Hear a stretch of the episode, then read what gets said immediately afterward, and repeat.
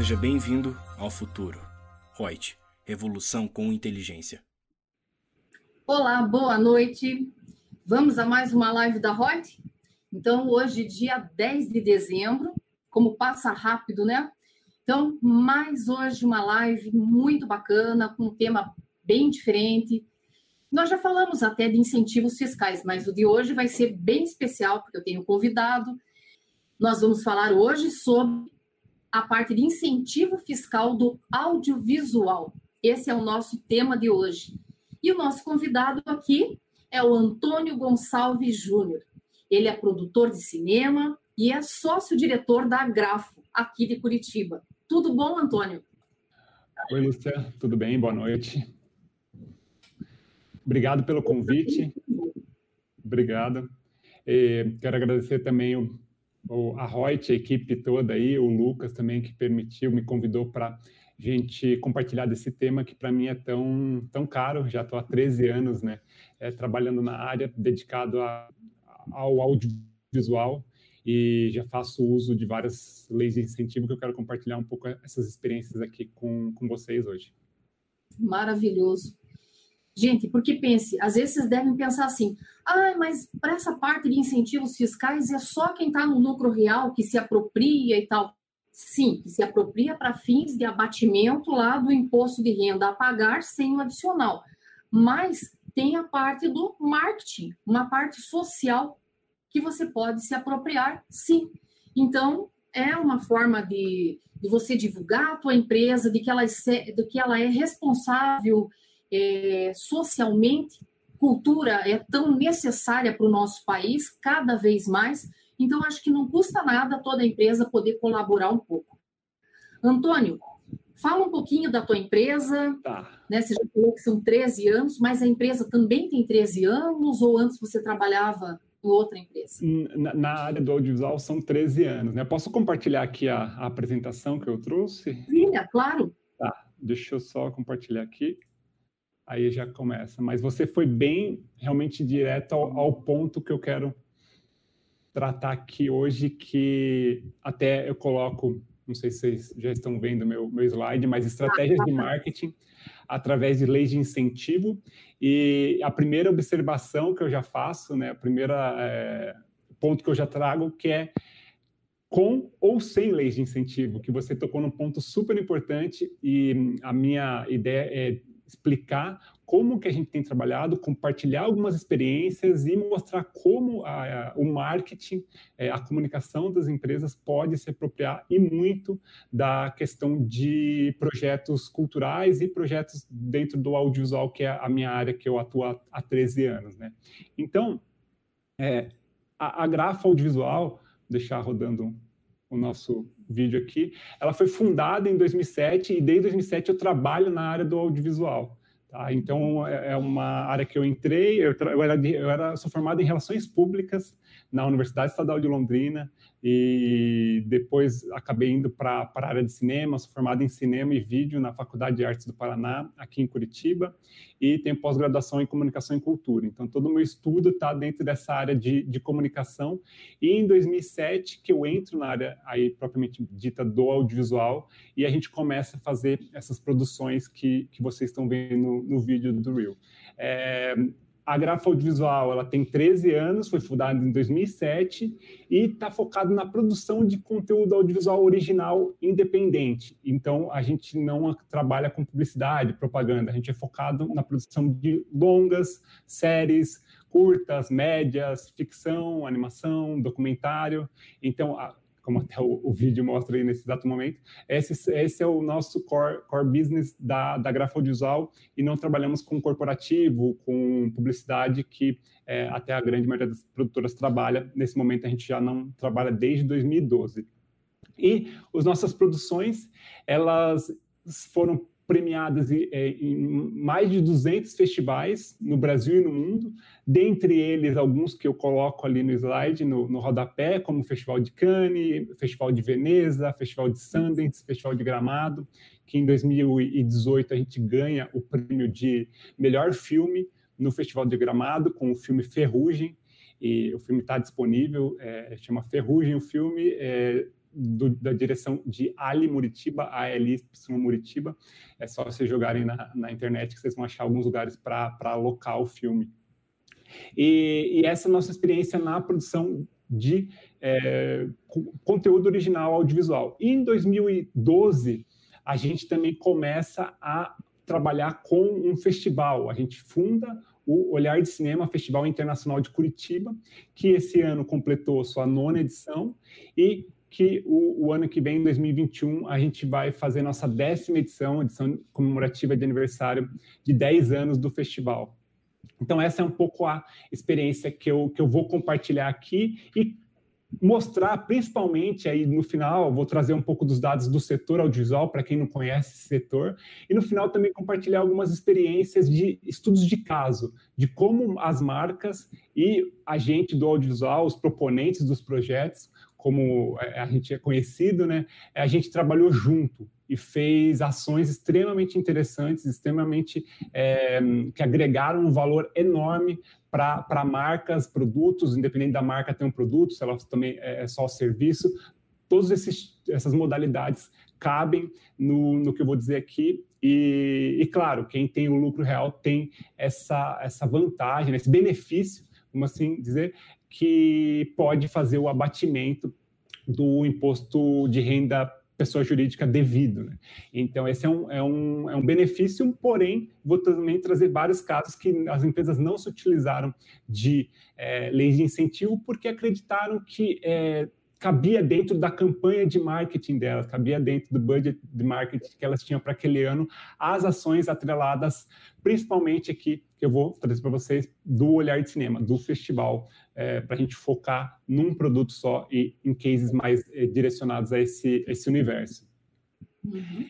E aí, eu, o, o, primeiro, assim, eu acho que é muito legal falar, é importante falar do setor audiovisual, porque pouca gente é, sabe os números do setor. E esses números são bem frescos e recentes, saíram, foram divulgados há menos de um mês, é, essa atualização, né? A gente já tinha números, mas a atualização foi divulgada há menos de um mês, e foi bem legal que já teve um crescimento da divulgação anterior, é, que tinha sido em 2016 é o ano referência.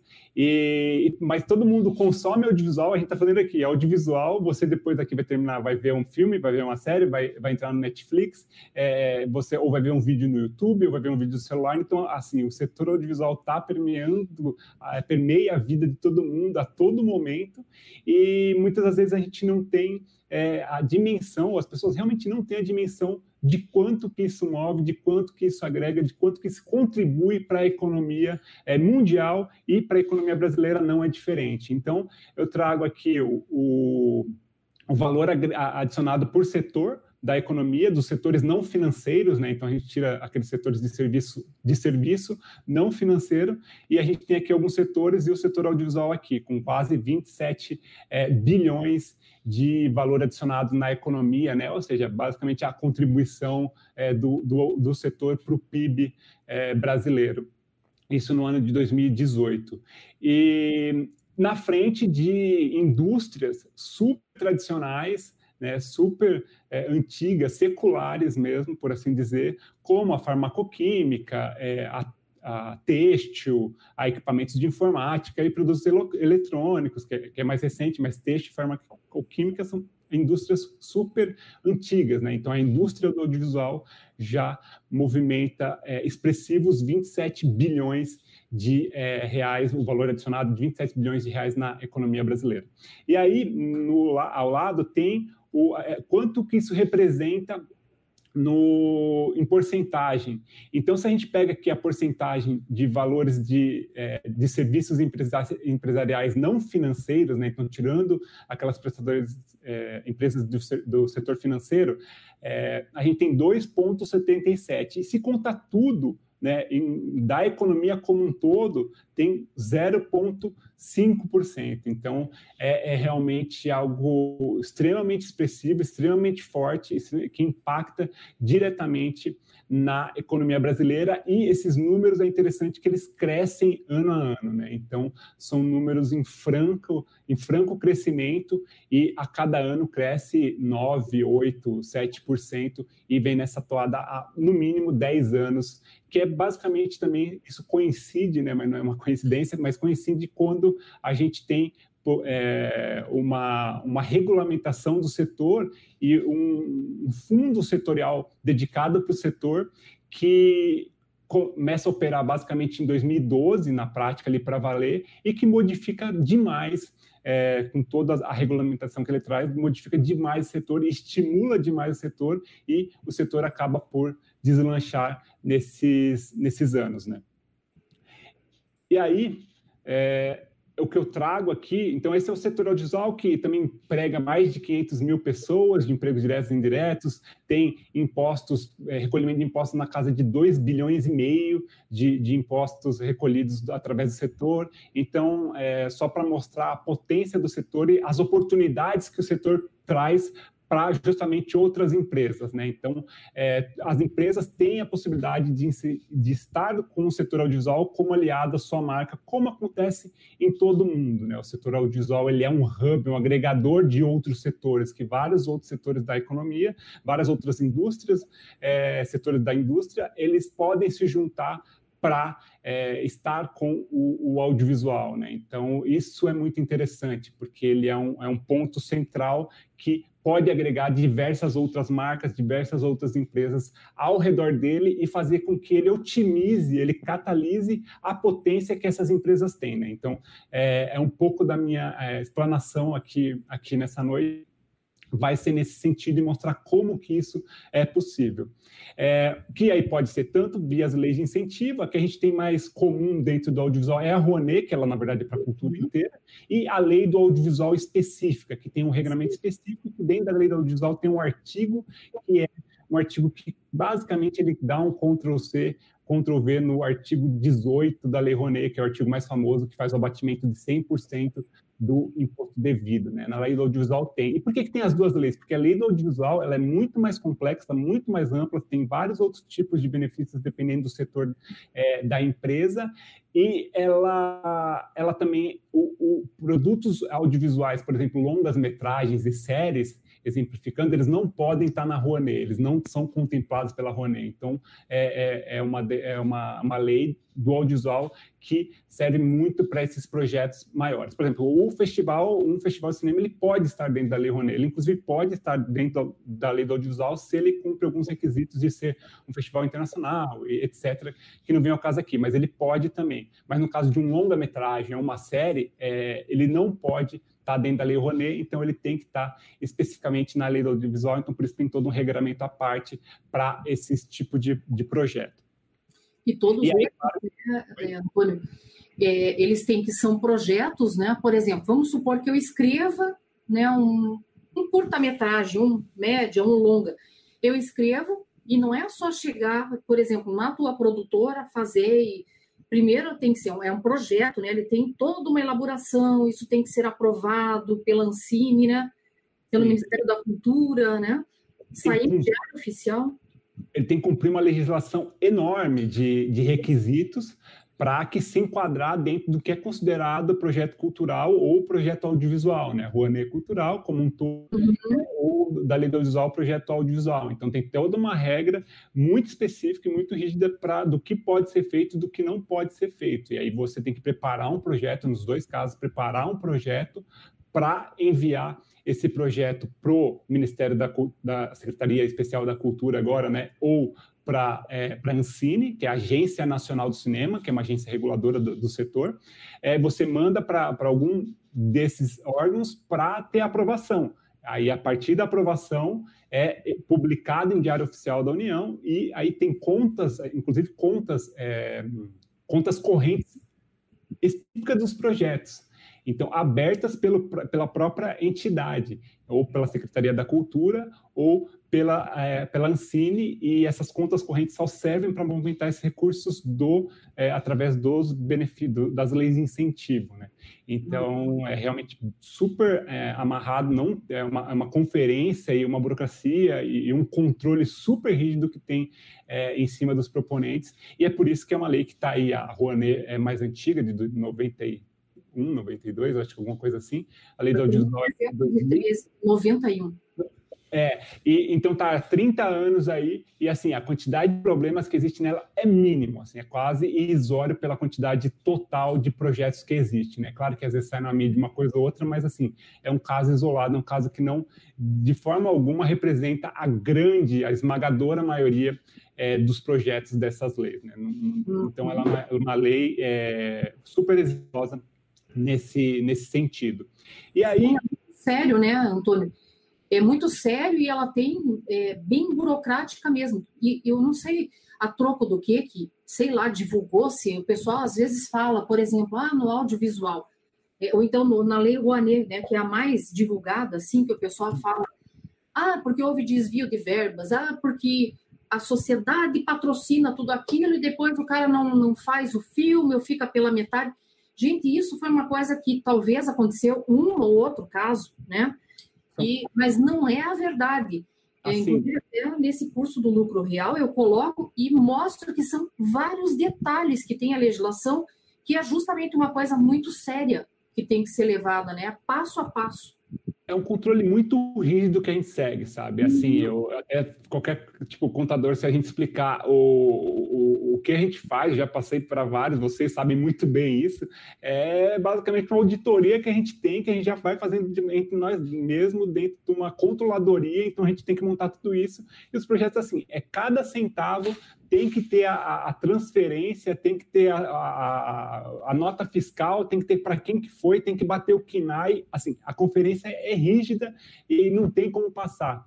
E aí é exatamente isso que você comentou, são casos isolados, né? Então, no, no, no, audiovisual, falando mais especificamente, dentro desse recorte, eu sei de um caso que, na verdade, até o TCU, é, recentemente, que é o caso do Chateau lá, que foi, todo mundo falou, mas até recentemente o TCU aprovou as contas. Falou porque, assim, o filme ele teve um problema na produção que não, tava, não tinha a ver com a questão de não ter feito. Ele executou tudo que ele precisava executar, mas ele teve outros problemas de produção, porque acontece. Quando a gente vai gravar um filme, a gente está no meio da rua e pode começar uma pandemia que manda todo mundo para casa e, e, e, não tem o que fazer, sabe?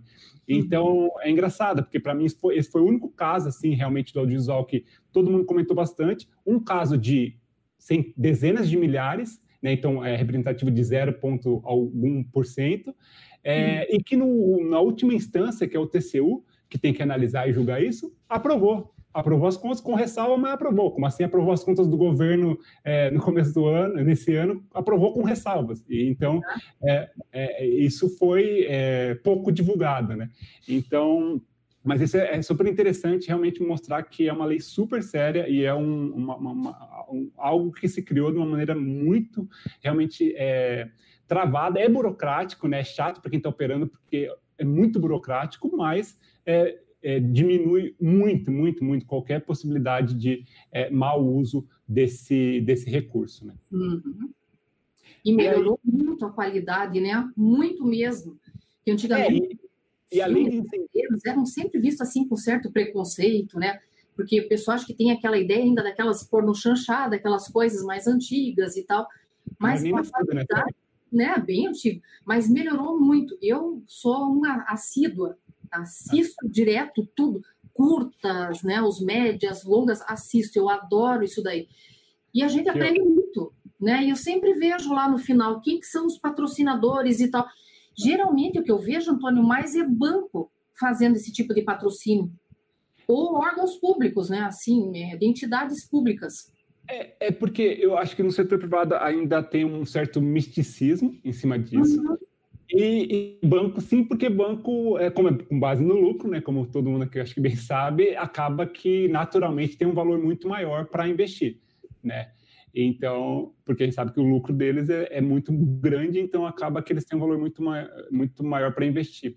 Mas se a hum. gente pega a Rouanet, a Rouanet acaba tendo muita, muitas outras empresas mesmo, assim, no festival mesmo, que é o que eu vou mostrar aqui agora, nesse estudo de caso, é, essa, essa é da nona edição, já passaram, sei lá, mais de 20 empresas que já é, fizeram algum tipo de ação nesses nove anos de festival, e tem empresas desde empresas locais até empresas multinacionais e, e, e, ou empresas grandes brasileiras ou médias, então tem de todos os perfis. Eu vou comentar mais é, isso no, no final da, da minha exposição aqui, que eu separei alguns, alguns exemplos. É, mas, assim, um projeto, né, aqui eu vou dar os números de um projeto, porque eu acho que é importante ter a dimensão dos números, né? Porque às vezes as pessoas não têm essa dimensão e acham, ah, não, não vou fazer, não quero fazer, ou ah, não, não tem por que fazer. É, e, e, assim, e abrindo um parênteses até do que a gente estava comentando, é, essa questão de leis de incentivo, elas existem no mundo inteiro. Tá? Não é um abacaxi que inventaram no Brasil. O mundo inteiro, a cultura é movida assim. No mundo inteiro. Não há exceção. Nem nos Estados Unidos, nem nos Estados Unidos. Há Hollywood nos Estados Unidos que é a Hollywood, e a, o cinema independente americano, que depende exclusivamente desse tipo de lei. Tá? Na Europa também, na Ásia também. Então, assim, é, não é uma coisa exclusiva brasileira, é uma coisa que mundialmente é, esse formato tem sido adotado, porque já é um formato até que vem lá dos mecenas, né, da época do renascentismo, das pinturas e não sei o quê, e que ele, então ele foi se reformulando, se atualizando e é, chegou nesse formato que a gente tem hoje, mas essa ideia já vem de lá e é uma ideia que faz parte da sociedade como um todo, de qualquer uma das sociedades, ocidental, oriental, elas estão dentro desse, desse modelo, né? Então isso é bem interessante de falar, é para não achar que é uma coisa que inventaram aqui, uma coisa que, tipo, sei lá, que tiraram do nada, né? Não, o mundo inteiro funciona assim. Inclusive, a indústria hollywoodiana, ela, ela faz uso de muitas leis de incentivo, mas muitas, dezenas, assim. Se você digitar agora no Google, lá, ou digita depois, fica aqui com a gente, mas depois no Google Disney e é, fund, é, alguma coisa de lei de incentive laws, Reino Unido, vai ver que só o Reino Unido, sei lá, deu 40 bilhões de renúncia fiscal para a Disney gravar produções lá no, no Reino Unido. Né?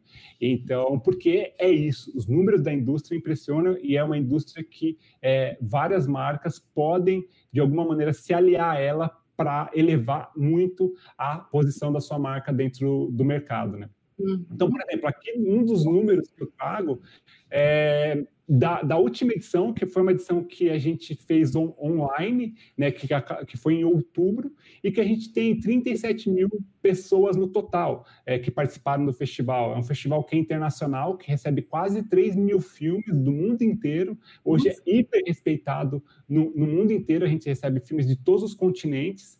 É, esse ano a gente exibiu 78 filmes, porque uma, foi uma versão online do festival, um pouco mais enxuta, né?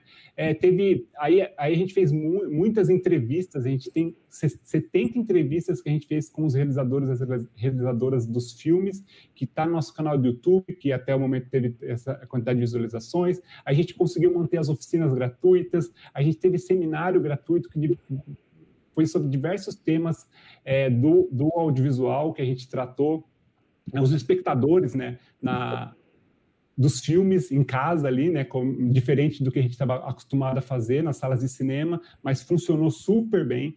A gente teve um crescimento super grande de público é, e as nossas tradicionais cerimônias de abertura e premiação, totalizando 37 mil é, participantes direto do, do evento esse ano aqui é, em Curitiba, que na verdade esse ano não foi em Curitiba porque ele foi online, então ele foi no Brasil inteiro, né? E hum. é um público jovem, super engajado, de 18 a 38 anos, proporcionalmente igual homens e mulheres, um pouquinho mais mulheres, é, classes A, B e C, e, e esse ano todo o Brasil participou, né? Porque a gente fez online e aí os 26 estados participaram é, do festival comprando ingresso, tirando as, as, atividades gratuitas que a gente não sabe mensurar muito bem quais os estados que são, né? Mas eu posso uhum. dizer que com certeza é, todos é, os estados puderam participar pela primeira vez do festival, que já tinha oito edições, era super conhecido no Brasil, porém, é, como é o festival que acontece tradicionalmente em junho, é muito difícil as pessoas pararem nove dias da sua vida em junho para estar no Olhar de Cinema.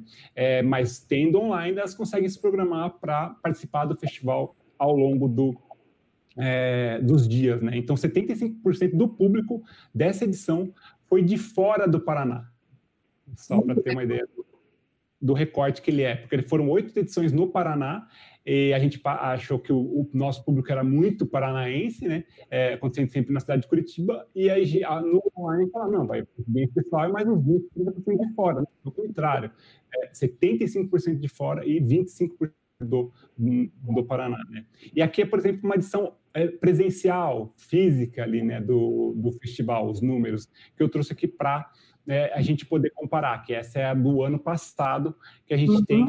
É, inclusive, a gente fez uma, uma, coisa diferente, foi encontros de cinema, que é uma, foi a primeira vez que a gente fez uma atividade voltada para o mercado. Então, é como se fosse uma conferência de negócios, com rodadas de negócios, mesas, discussão, palestra, masterclass, é, voltados para o audiovisual, né? No online a gente achou que isso perdia um pouco e aí a gente não fez esse ano, mas até essa possibilidade que é todos aqueles números da indústria né? mostrei anteriormente, então por isso que ela tem que se organizar nesses eventos também de negócios, de business mesmo dentro da área do audiovisual. Então a gente tem, que foi encontros de cinema aqui. E aí a gente tem as salas de cinema, que nosso público é bem, bem, bem expressivo dentro das salas de cinema. A gente tem uma itinerância em todo o estado do Paraná, que a gente vai em escolas e, e qualquer cidade que nos acolhe, a gente vai exibir filme também para fazer essa formação e permitir é, que as pessoas, até várias cidades que não têm cinema, tenham acesso a, ao cinema, o Curitiba Lab, que é o Laboratório de Desenvolvimento de Projetos, que é um, uma, um laboratório mesmo, um lab pro audiovisual, que daqui saem filmes que, por exemplo, ganharam o Festival de Gramado, ganharam festivais na Colômbia, em, na Europa, é, que são incubados aqui no festival, então o festival é muito grande, assim, às vezes as pessoas olham, falam, ah, olha esse festival de cinema, ah, vou lá ver filme, não, mas ele, tem várias outras atividades que é, compõem o festival para dar conta um pouquinho, né, para dar uma contribuição é, nossa dentro daquela indústria, né, dentro da indústria do, do audiovisual que está é, tá tendo um boom super gigante nos últimos anos. Na Lapa era feito também, não é? Sim, a ah, gente tem uma coisa assim também que era, né? Que eles tinham feito de cinema e tal. O Festival da Lapa tem, tá, tá acabou esse, esse final de semana o Festival da Lapa de é cinema. Bem também. Uhum. E aí a gente foi é, para até uma coisa que assim foi super interessante que a gente nunca teve um retorno tão expressivo das pessoas, porque como as pessoas né, nessa edição agora desse ano 2020, né, porque umas pessoas já estavam em casa, uma distância da, das outras, elas começaram a mandar muitas mensagens para nós no privado, assim, nem post, nem questão de redes sociais e tal que isso tem sempre, Uhum. Aí elas é, começaram a mandar muitas mensagens diretas por e-mail ou no, no, na mensagem direta no Instagram, no Facebook. E, e isso foi muito legal teve, assim, uma, uma, coisa super espontânea. Hoje a gente tem uma lista lá, de, de, centenas de mensagens que a gente foi compilando. É, eu coloquei até algumas aqui, mas que a gente foi compilando ao, ao longo da edição, porque as pessoas, é, eu acho que também até um pouco fragilizadas por estar em casa tanto tempo, não poder sair, esse distanciamento, elas sentiram muito bem do festival ter é, chegado a elas e de ter acontecido, né? Num momento tão difícil para a cultura brasileira, tantos problemas uhum. têm é, passado, é, foi ter um festival que ele tem continuidade, tantos festivais acabando, assim, ou adiando, sem data para acontecer. Então, a, quando acontece um festival, para quem gosta de cinema, realmente é uma comemoração, é uma vitória, né? Então, isso foi muito legal, realmente, assim, esse, esse feedback que a gente foi, foi super espontâneo, que as pessoas é, trouxeram até nós, e são centenas de mensagens, assim, centenas que a gente nunca tinha tido, até porque eu acho que a gente estava muito próximo um, do, um, dos outros, né, é, dentro uhum. da sala de cinema, então a gente tinha um contato mais direto, então a gente nunca tinha tido esse tipo de experiência é, online e que proporcionou isso e as pessoas precisavam se expressar, isso que é mais interessante, né? Então, é, é, um público, esse nosso público formado ao longo de, de nove anos e que hoje eles são extremamente engajados e que hoje eles não são só um público do Paraná, eles são um público brasileiro, né? um público nacional. E aí a gente tem, é, tivemos um desafio enorme de migrar todas as atividades nossa para online. A gente conseguiu migrar 100% para o online, né? A gente conseguiu, porque até o, o, cinema ele tem uma vantagem, porque ele já é filho da revolução tecnológica, né? Ou da revolução industrial. Ele surge no final do, do século XIX e, e para ele existir já precisava é, existir uma engenhoca que chamava cinematógrafo, que foi a primeira filmadora e que e também exibia os filmes. Ele filmava e já exibia os filmes no mesmo equipamento. Então ele já tem toda uma engenhosidade por trás.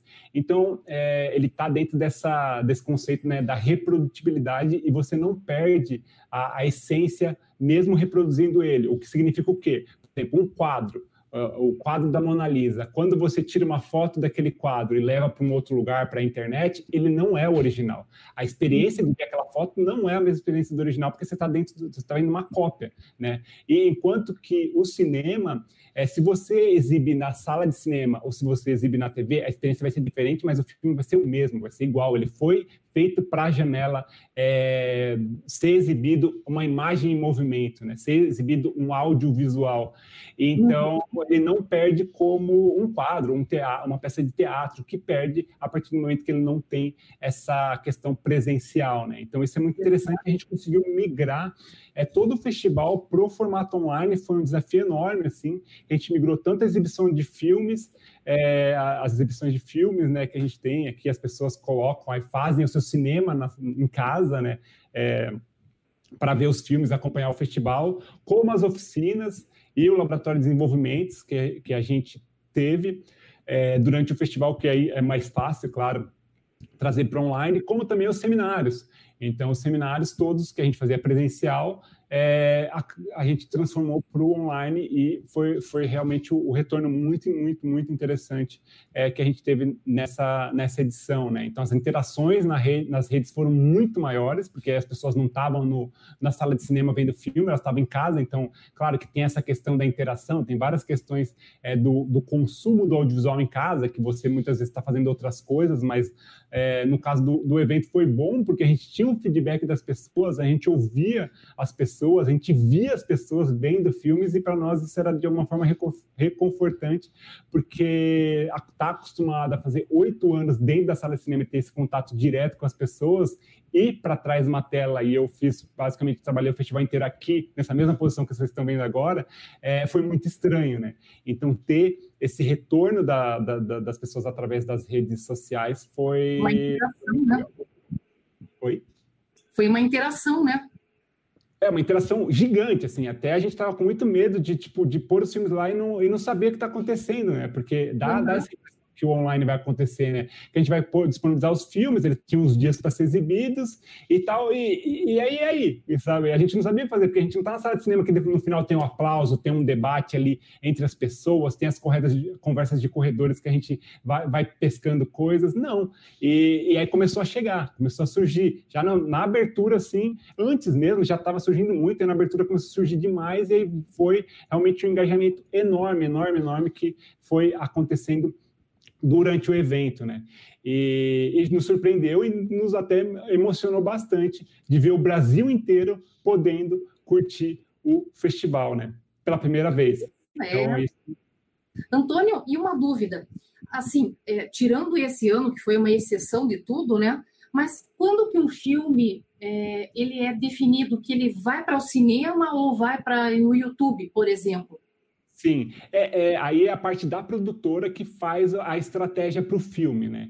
Ah. Então, assim, a gente tem filmes que a gente vai direto para a sala de cinema, é, que vai para a sala de cinema, que passam pela sala de cinema, e tem os que vão para as outras janelas, porque o, o audiovisual ele tem, é, para um produto audiovisual tradicional, esse longa-metragem, série, esse produto de conteúdo original, ele tem várias janelas, né? Então, ele tem a janela do cinema, ele tem a janela da, da TV por assinatura, ele tem a janela da, das plataformas de streaming que tem hoje em dia, ou o VOD, tem várias modalidades de VOD, né, que tem o subscription, que é a assinatura, que tem o T, que é o TVOD, que é a transaction, que é a transação, a compra, o aluguel que você faz é, é, filme, aí depois ele tem TV aberta, aí ele tem companhias aéreas, quando você vai, pega um avião e tá lá o filme, é um licenciamento, e ele tem todo o mercado internacional, né, para ser exibido, e esse mesmo mercado que eu citei agora, essas mesmas janelas, tem cada um dos países, que você pode explorar também. Então, por isso que ele é um mercado é, é, gigante e com várias possibilidades de negócio dentro desse mercado. Então, por isso que nossos filmes, é, aquele que eu mostrei lá, lá, no começo, algumas imagens, eles foram exibidos em mais de 20 países comercialmente. Eu não estou falando nem festival, porque festival é uma exibição não comercial, né? Que ela tem um objetivo, um outro objetivo que não é o fim comercial. Então, eles foram exibidos os nossos filmes em mais de 20 países comercialmente. Dentre eles, China, por exemplo, com toda a, a questão de censura, ele foi exibido lá. Ele, o filme nosso foi é, estreou na, nas salas de cinemas da Holanda. Então, só para ter uma ideia da, das possibilidades de negócio que a gente tem é, dentro do mercado, né? E, e aí, voltando... Muito legal isso. Sim. Não imagina a proporção que isso atinge, né? O quanto pode afetar para uma empresa.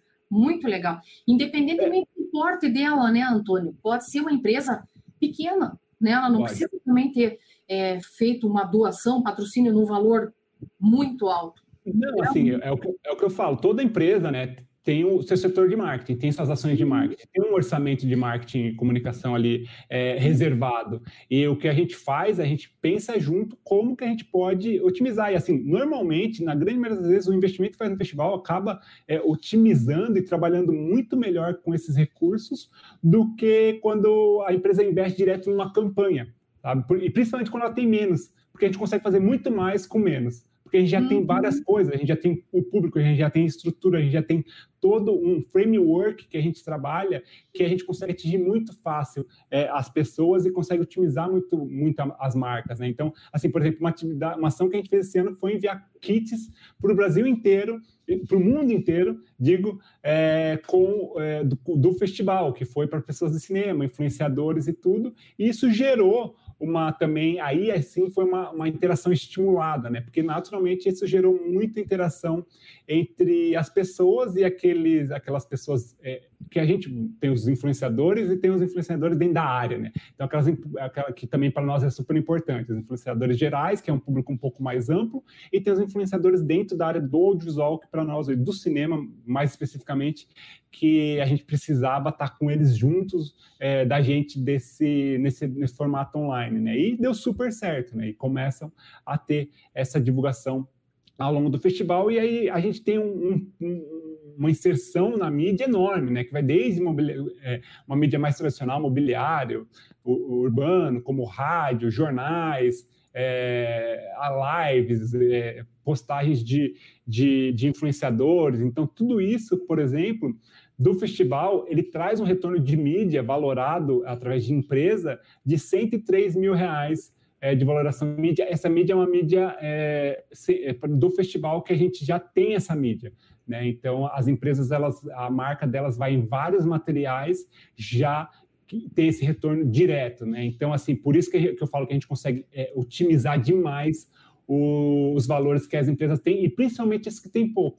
A gente consegue muito mais, fazer ações muito mais interessantes, com muito mais impacto, do que se ela vai tentar fazer uma campanha sozinha, por assim dizer, sabe? Uhum. E ah. aí a, a, gente tem um, também um retorno, um, uma, uma, cobertura de mídia é, gigantesca, então as principais veículos estão no festival, cobrindo o festival, esse ano não estavam cobrindo aqui presencial, mas estavam é, cobrindo o festival online. É, Folha de São Paulo, Estadão, Gazeta do Povo, o Globo, Adoro Cinema, que aí a gente vai para os veículos mais especializados, mas, por exemplo, Adoro Cinema é o maior veículo de é, a maior plataforma de cinema da América Latina, né? Então, Esse ele... cinema eu vejo sempre, sempre. Sim, eles são enormes, eles são um grupo enorme é, e que tem vários portais e dentre eles o Adoro Cinema, mas o Adoro Cinema especificamente é o maior da América Latina hoje. É, então, assim, a gente tem toda a cobertura da mídia tradicional, assim como a cobertura da, da mídia especializada, né? E aí, a valoração de mídia da clipagem, a gente chegou em 45 milhões, com quase mil inserções de, é, do festival na, na imprensa. Né? Então, assim, a gente está falando é, de um evento que tem essa possibilidade de chegar numa mídia espontânea através da, da, cobertura, porque a partir do momento que a gente tem todos os principais veículos aqui é, cobrindo o festival, claro que a valoração começa a ficar muito alta, né? Então, isso fez com que chegasse nesses, desse ano, essa edição, somente essa edição, não é o acumulado das edições, não, é, a 45 é, milhões de reais em clipagem, através de uma empresa que contratada para é, fazer esse tipo de serviço, né? Não foi algo que a gente também inventou. É, e aí é legal também deixar passando aqui algumas imagens. Opa, deixa eu só tirar o som, vocês não ouvem. Do, do festival esse ano, né? Então, o festival também teve várias questões de acessibilidade com libras, audiodescrição, sessões nos seminários.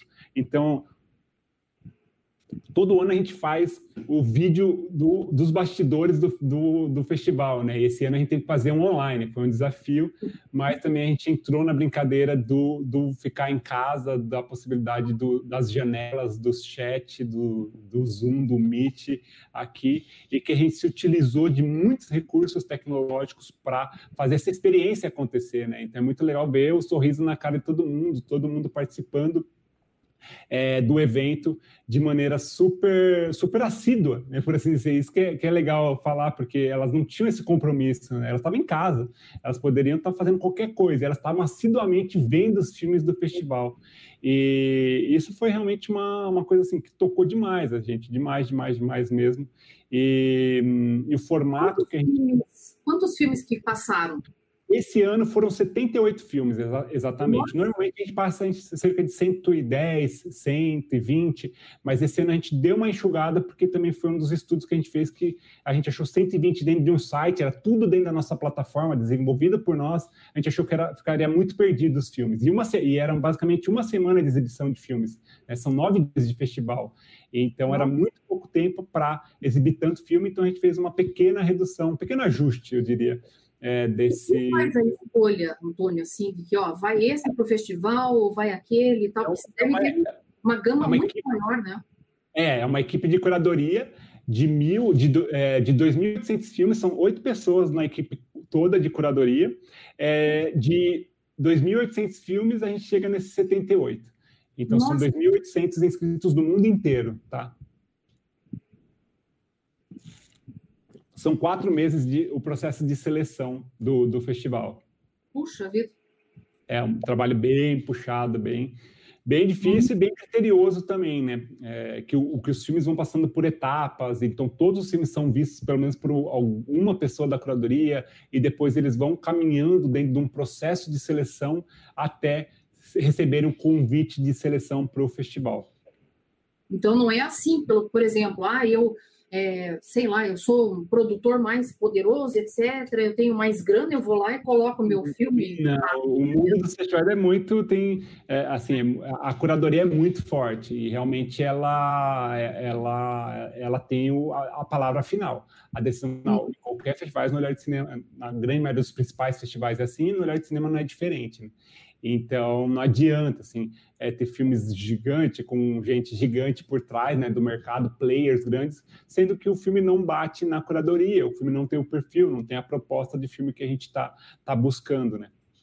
Ótimo, que isso dá uma credibilidade muito maior, né? Exatamente, a ideia é essa. Então, hoje o Olhar de Cinema ele construiu uma credibilidade em pouco tempo, é, que está junto com grandes festivais hoje brasileiros que têm mais de 40 anos. Né? A gente está falando de nove, nove edições, a gente conseguiu essa credibilidade aqui, até já ver algum nosso grid de logos do ano passado, é, com várias empresas, e aí mostrar aqui um pouquinho das imagens de uma, de uma edição presencial, né, que muda completamente a, a, a forma de, de, de, fazer o evento e de interação, mas a essência a gente conseguiu manter no online, isso que a gente ficou extremamente é, feliz por manter essa essência. E Antônio, quem que mais faz assim é, os patrocínios? Que, que ramo, tem assim por ramo de, de atividades das empresas ou não? Tem, exatamente. Já, já em dois minutos eu vou chegar lá, né? Então assim, só para finalizar aqui é umas fotos do, presen, do, do presencial, tá? É diferente muito do online. Então a gente quer muito voltar a, por exemplo tá com as crianças, com os jovens nas salas de cinema, que a gente leva escolas e colégios para a sala de cinema, com o nosso público também é, debatendo, interagindo. Então, para nós, essa. É, é muito importante ver as pessoas, né, encontrar as pessoas, ter todas essas ações presenciais, mas de qualquer maneira, no ano que vem, o nosso a ideia é fazer um formato híbrido, para também a gente não perder o público que a gente é, já, já, já, já começou a conquistar esse ano, pelo, no Brasil inteiro, né? Então a gente não vai abandonar e recebemos assim dezenas, dezenas de mensagens das pessoas falando: "Ah, por favor, ano que vem tem online também, porque a gente quer muito é, participar. Eu sou aqui de, é, de São Luís, eu sou aqui de, de, de Teresina, eu sou aqui, sabe, de Salvador". Então, assim, a gente recebeu muitas mensagens super espontâneas das pessoas super felizes de terem participado de uma edição do festival do Olhar de Cinema, que ela, era o sonho da vida delas participar da edição do evento, mas por ser em junho, é, na primeira quinzena de junho, é muito difícil a pessoa parar toda a vida dela para vir para Curitiba participar de um evento, do, de um festival. Né? Várias pessoas fazem isso, inclusive, mas não é todo mundo que pode, que tem esse privilégio é, de participar. Então, por isso que para 2021 a gente quer unir o melhor dos dois mundos, tanto do presencial, voltar para salas de cinema urgente, a gente precisa voltar para salas de cinema, mas também trazer é, o, o, online junto, todo o aprendizado do online, toda a bagagem, tudo que deu certo no online para mesclar e fazer esse evento híbrido em 2021. E aí, respondendo a sua, a sua pergunta, é, aqui que eu, que eu chego, aí deixo a melhor parte para o final, né? Mas eu precisava fazer essa introdução realmente para entender a dimensão do que, que a gente está falando, né? É, para chegar aqui, que aí eu vou falar real, realmente de marcas. Então, por exemplo, a, essa, essas são ações recentes, tá? Dos últimos dois anos, dos últimos três anos aqui uhum. que eu trago. Tem outras várias que eu vou citando, mas as fotos eu estou trazendo as mais recentes, porque senão são muitos casos mesmo. Mas, por exemplo, a, Este a Ambev, né, através da Estela, eles fizeram o lounge é, Ambev. Então, o lounge, lounge Estela, o espaço Conecta Estela, que era um espaço para as pessoas irem e às vezes tinha um, um, uma uma, um happy hour ali acontecendo, dependendo do dia, dependendo de alguma comemoração específica, de um grande lançamento de um filme, não sei o que, tinha esses, esses momentos ali e era uma, um lounge que foi todo dentro de um shopping, do Shopping Cristal, para quem é aqui de Curitiba, uhum.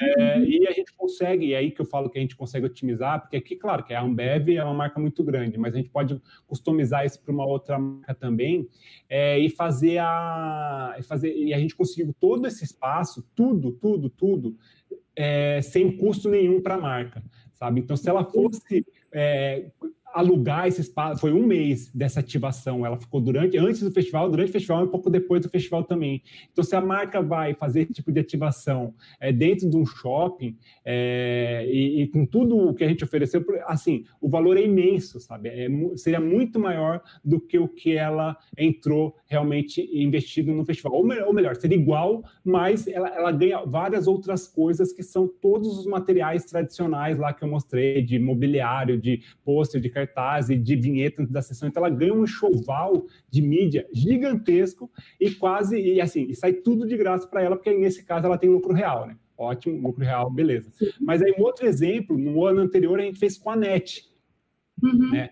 Então, a NET, eles não tinham lucro real, eles não tinham, eles tinham pouco, eles tinham lucro real, sim, eles são lucro real, mas eles não tinham um imposto devido, não era muito alto, era muito pequeno e a NET é nacional, então eles destinaram uma parte para algumas atividades em São Paulo e não tinha como investir. Então eles resolveram, por eles mesmos, fazerem do marketing da regional sul fazer a ativação e o launch dessa, dessa edição foi do da NET, da sétima, essa daqui é da, da oitava, né? E essa daqui uhum. é da, da, sétima edição, foi da NET, sempre ativando o produto, no caso deles. Isso que é legal, né? Então, a Estela, a gente sempre ativando o produto, Aqui da NET também o Laje casado com o produto lá atrás, né? A TV, inclusive nos filmes, nos canais Telecine, né? Que tem um diálogo direto com, com o festival. Então a gente sempre tenta casar o máximo possível o, o as vontades, né, os interesses, né, para realmente ser uma experiência é, legal para todo mundo.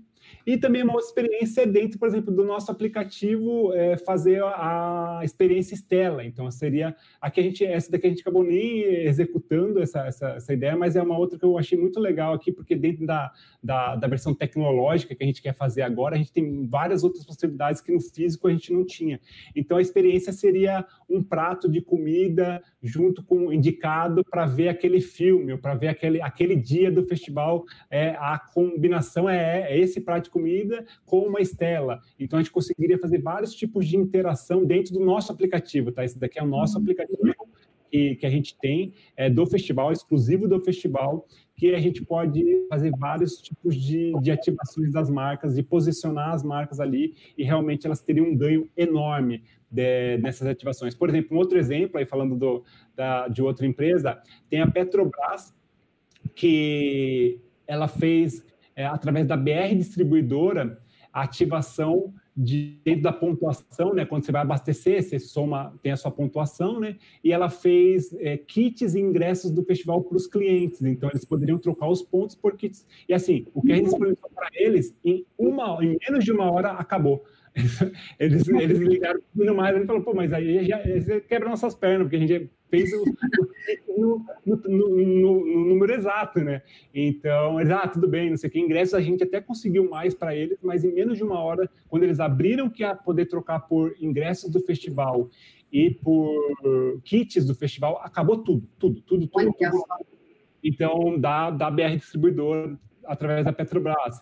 Então, a gente pode fazer ativações focadas em, em em colaboradores, em fornecedores, então tem todo tipo de stakeholders que a gente pode ativar e acionar e envolver dentro dessas, dessas, dessas, dessas ações, né? E não envolve também, por exemplo, camisetas com, é, com, a, com, a, grafia ali do, do filme, alguma coisa e tal?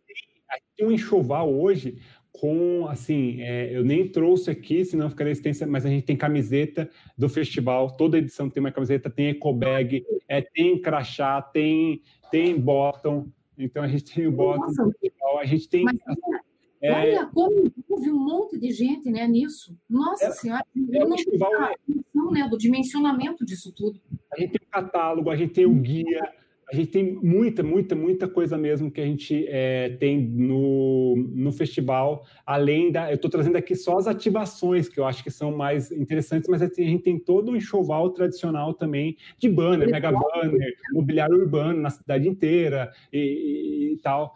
E, e, aí, por exemplo, um outro exemplo que eu quero dar, porque, ah, beleza, tem, tem marca que, é, ah, eu não tenho um produto, por exemplo, eu não vendo um produto, tipo a Reut mesmo, é um serviço, né? Então, tem marcas que, por exemplo, a Avon, nesse ano, eles queriam estar tá posicionando a marca deles. É, a Avon tem produto, tá? É claro que todo mundo sabe que a Avon tem produto, mas eles não queriam entrar com o produto. A ativação deles, posicionamento, não era posicionar o produto, mas sim a marca. E eles queriam posicionar a marca em todas as atividades que tivessem as mulheres realizadoras do cinema envolvida. Então, aí eles estavam em todas as atividades, aqui é, por exemplo, uma atividade do seminário, e que era é, falando sobre aspectos da, da, da, mulher dentro da indústria audiovisual e tal, e aí a Avon estava ali em destaque dentro dessa atividade, porque a negociação foi que eles queriam esse, esse posicionamento da marca é, nessas atividades, né?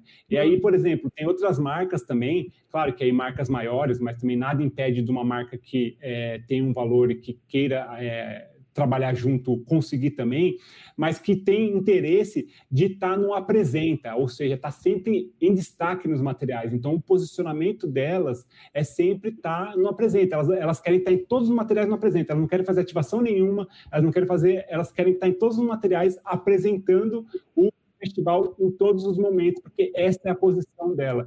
Então, assim, estou dando alguns exemplos de posicionamento de marketing, de estratégias de marketing, que cada empresa, claro, tem a sua, mas só para jogar e elucidar algumas possibilidades que a gente tem é, dentro do, do mercado, né? Então, a Petrobras, o BNDES, ele, ele não tem um produto, né? É, enfim, é um banco tal. Então, o que, que ele quer? Ele quer que a marca dele sempre, sempre, sempre tem que ser patrocínio master. Ele não aceita menos. Então, ele sempre tem esse destaque. É uma política política deles, porque eles querem que a marca deles, já que eles não têm um produto, não conseguem fazer ativação, é, ou até dá para fazer ativação sem produto, várias, tá? Mas no caso deles, eles não pensam em nenhum tipo de ativação, então eles querem sempre, sempre, sempre estar tá em destaque. Então todo o material que tem, o cartaz, o mobiliário, é, o, no site, tá lá. Eles primeiro de tudo, eles primeiro de tudo. Sabe? Então, bom, acho que é isso que eu tinha para compartilhar aqui é, hoje. Fica aqui meu contato também. Abrir também se alguém quiser fazer alguma pergunta é, aí que está assistindo. é, ficam meus contatos aqui. É, tenho muito interesse de conversar com todas as empresas que têm. Assim, não descartem de cara, né? Porque ah, não, é muito caro, amanhã não é muito isso. Porque quando as pessoas, as empresas entendem o benefício que ela vai ter e o investimento que ela vai fazer, ela fala, ah, várias delas dessas casos aqui. É, esse ano a gente teve a loja Core, que é uma empresa aqui do de Curitiba, até estava aqui, né? Eu, eu não falei de Curitiba que, é, que, que, que, incentivou o festival, teve a Demilar, que também é daqui, que uhum. incentivou.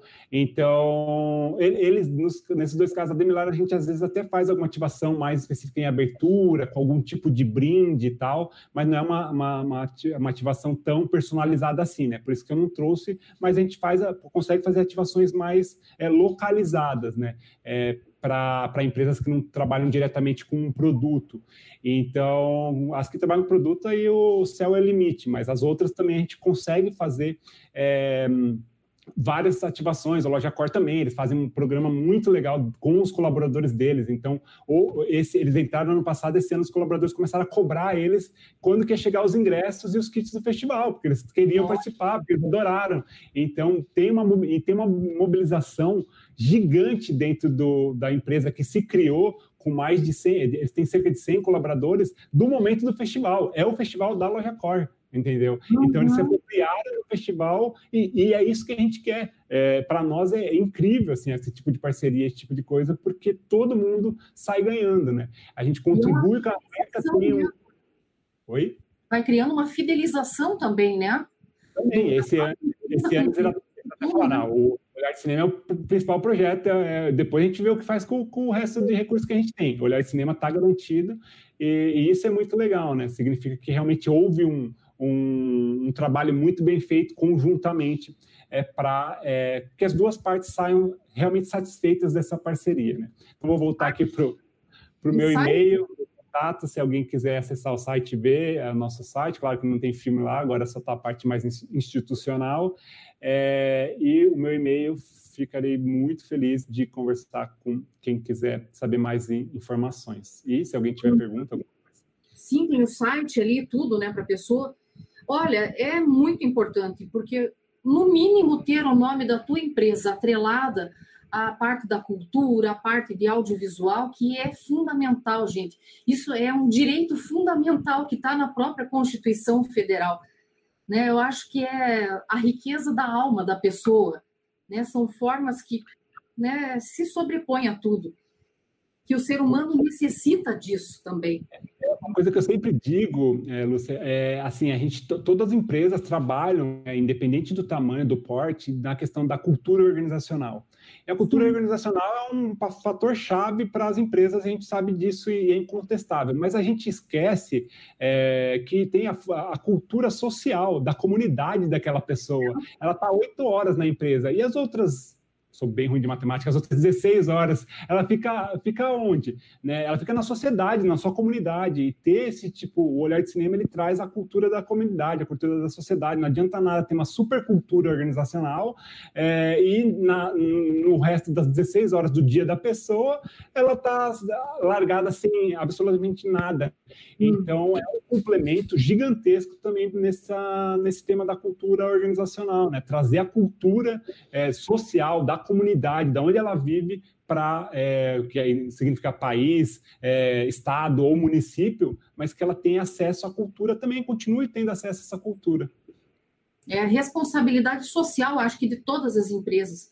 Isso independentemente de regime tributário, do porte, né? Acho que tem que estar tá ali, ó, interligado. Não, não tem como dissociar isso. E achei muito legal aquela situação que você colocou ali, junto com as crianças, porque eu acho que é desde pequeno que você já tem que ir criando essa magia, esse universo, essa coisa na cabeça da criança, para ele tomar gosto por aquilo. A gente né? faz essa atividade com as crianças e, e o mais em, em, Curitiba, né, uma capital, sei lá, quinta, sexta principal capital falando em PIB, é, e várias delas nunca tinham ido na sala de cinema. Pois é, Elas, eu e, e mais, a gente também faz a mesma ação com o ensino médio que aí bem mais velhos. Uhum. Vários deles nunca tinham ido numa sala de cinema. Nossa. Isso porque o cinema é isso porque o cinema é a principal é, arte, a arte mais o produto cultural mais consumido, assim, ele está quase o dobro do segundo lugar. Então, assim, é, como que não, é, numa cidade, numa capital, um jovem de 15, 16 anos nunca pisou numa sala de cinema, né? E eles pisam e, e há uma descoberta. Isso que é legal, porque a gente gera também um momento, né? Então o festival ele ele tá com, ele tem debate, ele tem uma, um acompanhamento, ele tem quem realizou o filme ali junto para discutir, ele tem quem selecionou aquele filme para explicar por que que selecionou e gera discussões assim incríveis, incríveis de chorar mesmo, assim, de, de, de deles se entenderem, deles se verem na tela, porque claro que a gente faz um programa muito especial para eles também, né? Então deles se entenderem, deles se verem na tela, deles verem os problemas deles eles, tanto crianças quanto adultos. E criança, eles têm o, o, o, jornalista mirim lá, que eles, que eles chamam, não lembro direito a, a terminologia, que tem nas escolas, algumas escolas públicas fazem, e eles vão entrevistar depois os realizadores, as realizadoras dos filmes, assim, é incrível, assim, as perguntas, essa interação, essa possibilidade que eles têm é, de, tá, de ter um contato muito mais por dentro do cinema e muitos deles se acabam se interessando pro, pelo cinema, mesmo como possibilidade de trabalhar e, enfim, tem vários desdobramentos que a gente tira é, dessas ações do festival.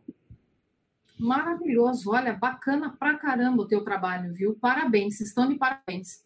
Não é uma Obrigado. coisa fácil, né? É bem, é trabalhoso, é uma batalha, mas eu acho que também quando você obtém o um sucesso, como foi, né? Imagina em plena pandemia e tudo, reaprendi, reaprender tudo, né? Uma idealização e você verificar tudo aquilo ali sendo é, colocado com êxito, puxa vida, acho que isso não tem preço, é, é o melhor de tudo, né, Antônio? Com certeza. Nossa, foi, olha, um prazer, prazer te conhecer, um prazer conhecer o projeto, conhecer um pouquinho que seja ali da empresa, né? Mas, gente, deixando aqui, então, é Antônio Gonçalves Júnior, ele é produtor de cinema, sócio-diretor da Grafo, né, que é a empresa aqui de Curitiba, que trabalha e faz todo esse trabalho maravilhoso aqui que foi exposto hoje. Então, você, contador que está aí nos assistindo, use também mais essa, esse leque de opções para você levar isso para a cabeça do empresário, abrir a cabeça dele também, porque não é também a pessoa abrir uma empresa e só avisar lucro, lucro, lucro, ela tem que pensar em todo o seu entorno. E a partir do momento que você está tendo um retorno positivo, porque advém dessa sociedade, eu acho que nada mais justo do que você dar esse retorno também. E por que não através de um patrocínio, do incentivo dado a audiovisual, a parte da cultura, que você está ajudando a melhorar até mesmo o teu próprio consumidor, o próprio público, todo mundo que está perto, todo mundo cresce com isso. Como o próprio Antônio comentou, tanto a empresa produtora, quanto o artista, como a comunidade, todo mundo sai ganhando em cima disso, né, Antônio? E, é interessante, Lúcia, que você falou, até ia falar, ainda bem que, você comentou que eu, que eu lembrei, que para os contadores, é, Hoje a gente sabe que tem uma subutilização da, da lei Rouanet, por exemplo, do imposto de renda, né, tanto o Rouanet o audiovisual, de 90%. Então, assim, o, o, contador ele tem uma realmente assim uma possibilidade de apresentar algo muito, muito, muito legal para a empresa, né? Realmente é o que vai trazer um retorno é, assim gigantesco para aquela empresa, porque é isso, são 90% dos recursos não estão sendo aplicados. Então tem essa possibilidade de aumentar muito e que não é aplicado. Então assim, os contadores eles sabem quem pode e quem não pode, né? Porque eles têm toda essa aferição ali do, do ano fiscal da empresa, todas essas coisas. Então assim, ao propor isso, ao falar, ao indicar, ao, eu acho que, enfim, é, é uma contribuição enorme que ele vai dar, tipo, claro, para a cultura também, né? Mas para a empresa, né? Porque ela, ele vai abrir um negócio para ela, um retorno para ela de marca, de posicionamento e de vendas também, porque tem várias ativações que geram vendas diretas é, dentro do, do festival, do, do business audiovisual, né? Claro, importantíssimo. É o papel fundamental que tem o contador aí nessa orientação, né? Se ele tem X de imposto a pagar, por que, que ele vai pagar tudo só para o fisco? Ele não pode direcionar uma parcela disso voltada para a cultura? Né? Você mesmo decidir aonde que você quer que aquele valor que você auferiu, que ao invés de pagar você destina para outra parte, né? Você decide o que fazer com isso. Exatamente, então, é... isso, isso, isso, é a parte mais legal, né? Que é 4% desse valor devido, você, pode, você, tem, você tem um privilégio de decidir o que você vai fazer. Para depois é. manda lá para paga o imposto e aí reclama que é o mal usado, que tem todos é. os problemas. E aí tem essa possibilidade, essa chance de ouro de fazer, não, eu vou pegar, desse, pelo menos desses 4%, desses 100% que eu tenho aqui de que pagar, eu vou direcionar para algo que eu acredito, vou direcionar para algo que vai realmente impactar a sociedade e trazer retorno de marca para a empresa, né? Então, exatamente, muito benefício, é assim. Antônio, você é uma simpatia, fala muito legal, adorei mesmo te conhecer, adorei conhecer, saber aí do projeto. Saiba que sou ali assim assídua para assistir tudo que tem. Eu adoro, adoro o nosso cinema brasileiro. Acho que, nossa, é muito interessante. Às vezes, e, às vezes passa de madrugada o negócio. Mas como eu tenho bichos, então meio que troco o dia pela noite. Vou dormir tarde pra caramba lá, que é onde eu consigo trabalhar mais no sossego. Estou vendo, às vezes eu largo meu trabalho e vou assistir.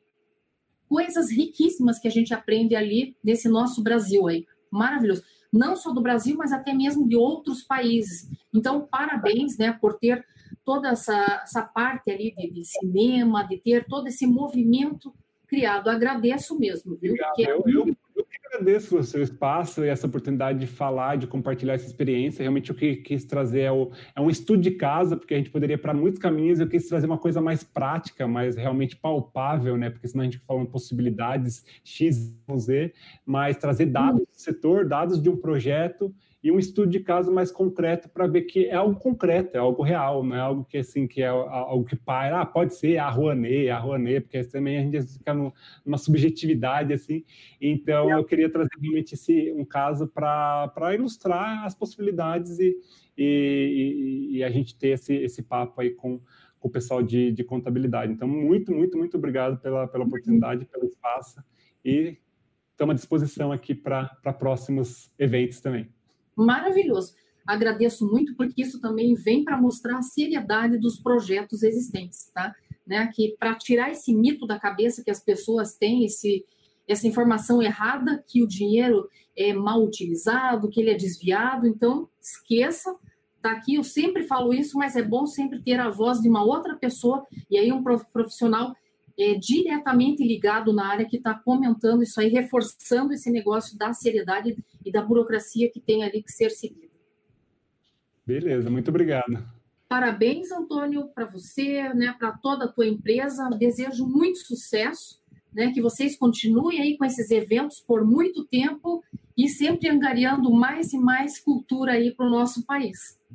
Ótimo, valeu, muito obrigado. Boa noite para. Muito obrigado você. Muito obrigada a você, sucesso e muito obrigada a todos aí que estão nos assistindo.